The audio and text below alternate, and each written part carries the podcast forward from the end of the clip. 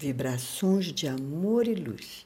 Aqui é Eliana, palestrante holística despertadora de consciência. E hoje é terça-feira, que delícia! Dia de papo solto. E aqui vamos nós, serelepes, serelepes neste papinho gostoso. Vou começar confessando uma coisa para vocês. Mesmo não tendo nenhum estudo profundo sobre astrologia, amo esta ciência respeitando-a por demais. Por isso, sempre estarei comentando alguma coisa lá de cima. Alô, alô, marciano, aqui quem fala é da Terra. Para variar, estamos em guerra. Saudades de Elis Regina. Bem, de acordo com uma moçada muito boa da área da astrologia sistêmica, o trânsito lá em cima atua diretamente no trânsito daqui de baixo que o diga o poeta Olavo Bilac, considerado príncipe dos poetas brasileiros, que no ano de 1888 escreveu um soneto dando-lhe o nome de Via Lacta. E um trechinho desse soneto. Ora, direis, ouvir estrelas, certo perdestes o senso. E eu vos direi, no entanto, que para ouvi-las, muitas vezes desperto, abro as janelas pálido de espanto e conversamos toda a noite, enquanto a Via Lacta, como um palho aberto, cintila. Só quem ama pode ter ouvido capaz de ouvir e de entender as estrelas. E é nesse caminho que eu sigo. Na semana passada, tivemos uma lua nova. Ela aconteceu no dia 20, segunda-feira, sinalizando mais uma vez para nós que estava na hora de agirmos. E vamos combinar que este foi o recado que até agora mais ouvimos. Faça, mude, haja, ou como diz o meu povo, te havia, te havia e segue na vida. Lembra do papo na semana passada? Sair da zona de conforto, da sombra e da água fresca? Então, é isto. Tomar decisões importantes para longo, médio e curto prazo. A lua nova é boa para dar início a projetos. Como ela aconteceu no signo de Câncer, naturalmente abrimos a porta das emoções, a porta da casa, da família, do aconchego. Vamos olhar para tudo isto muito de perto, buscando atualizar nossas histórias a partir do amor, do respeito e da empatia, sem esquecer que nossas histórias entrelaçam-se com a história de todos. Faço lembrar ainda que o Sol já entrou na casa de Leão. Novos olhares, novas metas. E parafraseando a astróloga Cláudia Lisboa, chamo Gil, que assim cantou. A Bahia já me deu régua e compasso. Quem sabe de mim sou eu, aquele abraço. Então é segurar a força, o brilho e o fogo de leão, traçar linhas, desenhar círculos de infinitas possibilidades e seguir com este rei. Não vamos esquecer que a lua nova é a força da semente. Gosto muito de te ver, leãozinho, caminhando sob o sol, tua pele, tua luz, tua juba. Caetano Veloso. Gente, vamos combinar que hoje eu estou muito musical. Bem, dado o recado dos céus, agora a hora de voltar para a terra para começarmos verdadeiramente o nosso papo solto, que desta vez teve origem num papo telefônico com minha filha, quando então ela me disse estar tomando um sorvete porque sentiu vontade. E aí questionei: desejo vontade? Afinal, você está grávida e reza a lenda que grávidas sentem desejo. Neste instante, a luzinha do professor Pardal acendeu bem no alto da minha cabeça. Alguém aqui não sabe quem é o professor Pardal? Pois bem, ele foi criado no ano de 1952 para o Walt Disney, uma espécie de inventor, surgindo assim nas revistas em quadrinho com o amigo do pato, como amigo do pato Donald. Bem, a luzinha acendeu-se no meio da minha cabeça. Tive uma ideia e fiquei pensando: desejo e vontade são a mesma coisa? Se não são, o que as diferenciam? Tem o mesmo sentido? Para essas respostas, me lembrei do livro do padre Fábio de Melo, que já li há um tempo, Quem Me Roubou de Mim, um livro maravilhoso. E nele ele tece alguns comentários sobre o desejo. Aqui abro aspas para fazer os comentários que ele escreve. Desejo é uma palavra sugestiva. Ele já despertou muitas reflexões interessantes. Para a filosofia, o desejo é uma forma de tensão que direciona o ser humano para alguma finalidade. Platão e os filósofos cristãos associaram o desejo à imperfeição dos seres. Só deseja aquele que carece, e carecer é o mesmo que ser imperfeito, limitado. Acho que Platão já estava naquela época falando conosco. Talvez por isso que o termo desejo tenha sido tão mal interpretado pelo contexto religioso ao longo dos tempos. O discurso religioso foi perpassado pela mística do sofrimento e do sacrifício. O que vimos foi a direta associação de desejo e pecado. Aqui coloco a minha colher de pau, que até hoje é uma crença que reverbera em muito em nosso inconsciente. Continuando na fala de Fábio de Mello. Ele também nos levará a ver o desejo sobre o ponto de vista do budismo e da psicologia a realização sobre o ponto de vista budista. O budismo compreende o desejo como uma, um sério obstáculo à realização humana. O nirvana é justamente um estado de espírito em que o ser humano alcança a supressão dos desejos. Já a psicologia nos diz que somos o tempo todo território dos desejos. O ser humano não vive sem desejar. Lacan, grande nome da psicologia, sugeriu que a duração de um desejo está diretamente relacionada à sua satisfação. Uma vez consumado, o desejo deixa de existir, dando espaço para um novo. Assim, podemos entender o dito popular: o melhor da festa é esperar por ela. Desejar é uma constante na vida humana. Vivemos em torno dos nossos desejos. Aqui Fecho aspas.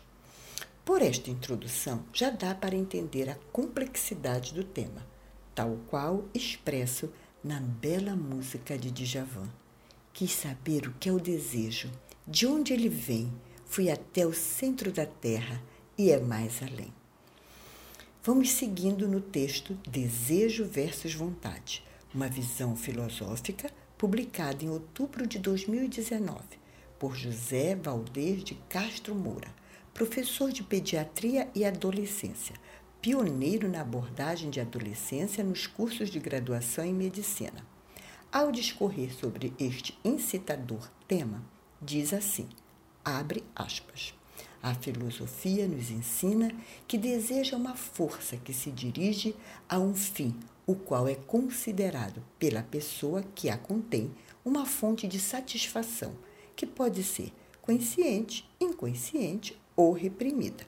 Por outro lado, a vontade é a capacidade fantástica de querer, de com liberdade praticar ou deixar de praticar uma ação sob o comando da razão. Dessa maneira, é preciso querer para transformar algo em vontade. Em suma, desejo é necessidade instintiva do corpo. O teu desejo é meu melhor prazer e o meu destino é querer sempre mais, diz Marisa Monte. E a vontade é uma decisão deliberada, representativa da ação vigorosa e determinante da mente sobre o corpo. Como o Papa é instigante, vamos olhar agora o que diz a antroposofia. Bem, fui e encontrei a biblioteca virtual mas antes, vale uma explicação do que trata a, antroposofia. Ela foi introduzida pelo austríaco Rudolf Steiner no início do século XX. Trata-se de uma doutrina filosófica. Alguns também a consideram uma doutrina mística, que traz consigo um método de conhecimento da natureza do ser humano e do universo, buscando ampliar o conhecimento obtido pelo método científico convencional. Nesta biblioteca virtual, encontrei os seguintes ensinamentos sobre a vontade. Abre aspas. O filósofo romântico Schopenhauer escreveu que o mundo é uma vontade manifesta e que a vida é simplesmente a vontade de existir se manifestando. Em Nietzsche, a vontade é potência, querer mais estar no mundo, como um leão que come sua presa simplesmente para sobreviver. Na obra O Estudo Geral do Homem, Arte da Educação, publicada em 1919, escrita por Rodolfo Steiner, ele fala e detalhou a vontade em sete passos: resolução, propósito, aspiração, motivo, desejo, impulso e instinto. E fez uma classificação que chamou de trimembrada. E assim é esta classificação: níveis inferiores, nível médio e nível superiores. Níveis inferiores: desejo, impulso e instinto. Nível médio ou nível mediano, como ele chamou, motivo. Níveis superiores: resolução, propósito, aspiração. Aqui nos níveis superiores nós vamos encontrar o eu, o self. Na resolução é a vontade do espírito, eu. No propósito leva ao aprimoramento do eu. A aspiração acontece através da autoeducação do eu. D. Depois desta panorâmica psicanalista, filosófica e antroposófica, o bom mesmo é passear nos ensinamentos de Dalai Lama. Diz o mestre: os homens perdem a saúde para juntar dinheiro. Depois perdem o dinheiro para recuperar a saúde. E por pensarem ansiosamente no futuro, esquecem do presente de forma que acabam por não viver nem no presente, nem no futuro, e vivem como se nunca fossem morrer e morrem como se nunca tivessem vivido. Podemos perceber nesta fala o que o budismo quer dizer quando afirma que o desejo fora de hora leva ao sofrimento, porque simplesmente deixamos de estar no momento presente. E não estar no aqui e no agora cria incertezas, dúvidas, desejos, culpas e apego. É quando ficamos no quero ou não quero. Vamos guardando todas estas percepções para no final cada um tirar sua própria conclusão. Semana retrasada, tive o prazer de participar de um curso online dirigido pelo Dr. Carlos Veiga, médico cirurgião com especialização em ortopedia. Nome do curso: Treinamento à Nova Medicina. O que não te contaram sobre a cura. Sobre a cura e a prevenção. Bem, já dá para perceber que é uma chegada de uma nova medicina, agora com uma pegada quântica. De acordo com este novo olhar, foi explicado que lá nos idos da caverna, de onde viemos, vivíamos em total equilíbrio com toda a natureza. Começamos, portanto, apenas ligados às nossas necessidades biológicas, cuja prioridade é a própria sobrevivência. Ar, água, sol, comida, sexo para manter a espécie. Embutida nessas necessidades básicas, vamos encontrar a necessidade de proteção, deslocamento, valorização e relacionamento. Todas também necessidades biológicas. Até aí, tudo bem mas fomos nos desenvolvendo, processo natural da espécie, até chegarmos aqui, onde nos intitulamos Homem Sapiens. Outra hora falamos disso. Então, passamos a desenvolver a capacidade de pensar, interpretar e tudo mais que nossa mente foi expandindo. E neste processo, nossas necessidades extrapolaram as necessidades biológicas básicas e chegaram a criar o desejo. E este foi tomando tal proporção que ficou pare pare com as necessidades biológicas. Vamos tomar uma boa respiração que vou exemplificar para variar, começando com uma música. Chocolate, chocolate, chocolate. Eu só quero chocolate. Não adianta vir com guaraná para mim, é chocolate que eu quero beber. Então, já caiu as nossas fichas? Sabe aquele desejo por aquela bolsa, aquele corpo sarado e perfeito, aquele carro? Começar a tomar tamanha força que o inconsciente começou a interpretar como uma necessidade biológica. Aí, o desejo projetado em nossa mente realmente se transforma em uma necessidade biológica. E quando não satisfeito, adoecemos. É verdade, gente amada, adoecemos.